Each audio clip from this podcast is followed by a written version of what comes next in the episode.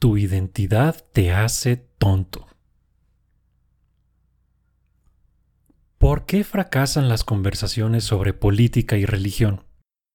Todo mundo sabe que, por educación, esos temas no se tocan a menos que, por los medios más indirectos y sutiles, sepamos que nuestro potencial interlocutor es de mente afín a la nuestra. El programador, autor y emprendedor Paul Graham sugiere en su artículo Keep Your Identity Small de 2009 que la respuesta no está en la educación de los interlocutores, ni en su paciencia, ni mucho menos en su inteligencia. La clave está en que son incapaces de separar los temas de la política y la religión de su política y su religión. Los asocian con su identidad. Los ánimos se calientan en estas conversaciones porque inmediatamente los desacuerdos son percibidos como ataques personales. Un buen argumento, que bajo otro contexto sería bienvenido con curiosidad, perplejidad o asombro, en esos temas es tomado como un insulto a uno o a su honor.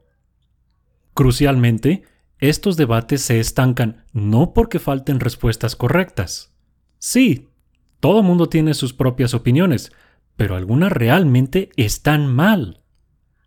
Lo que es distinto acerca de las discusiones sobre religión y política es que las personas sienten que no necesitan mucho conocimiento para poder opinar y ser tomados en cuenta.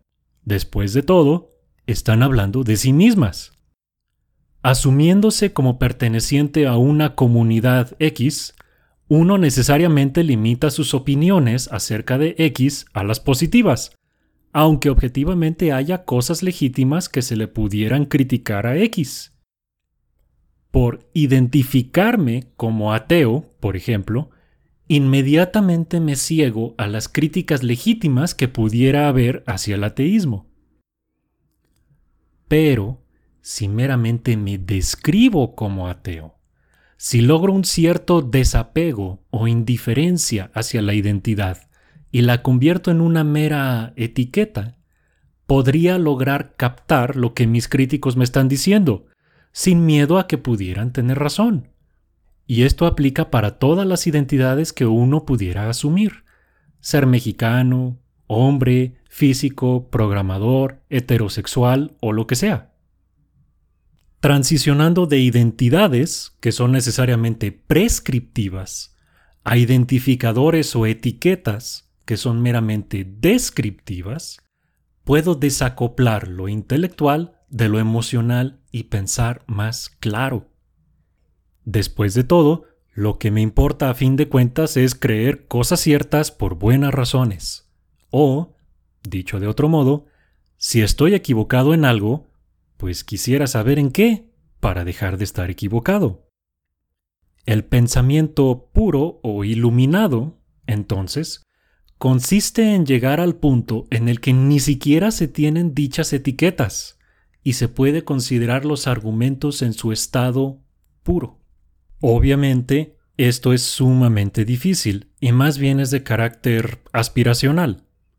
Pero solamente tener esta idea ejecutándose en el fondo de mi sistema operativo me ha resultado ya en mucho material aprendido que antes hubiera desechado inmediatamente, solo por mi identidad o por la identidad de quien lo proponía.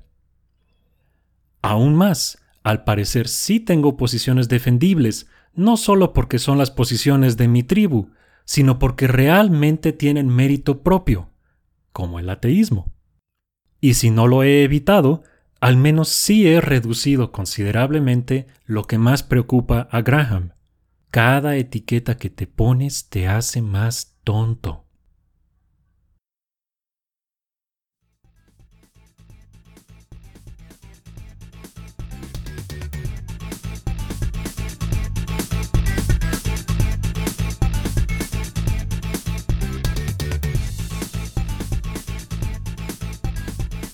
Si quieres más columnas y contenido extra como el anterior, apoya la producción del Autómata Podcast en patreon.com diagonal automata podcast o haz un donativo en la página de apoyo en superautomata.blogspot.com.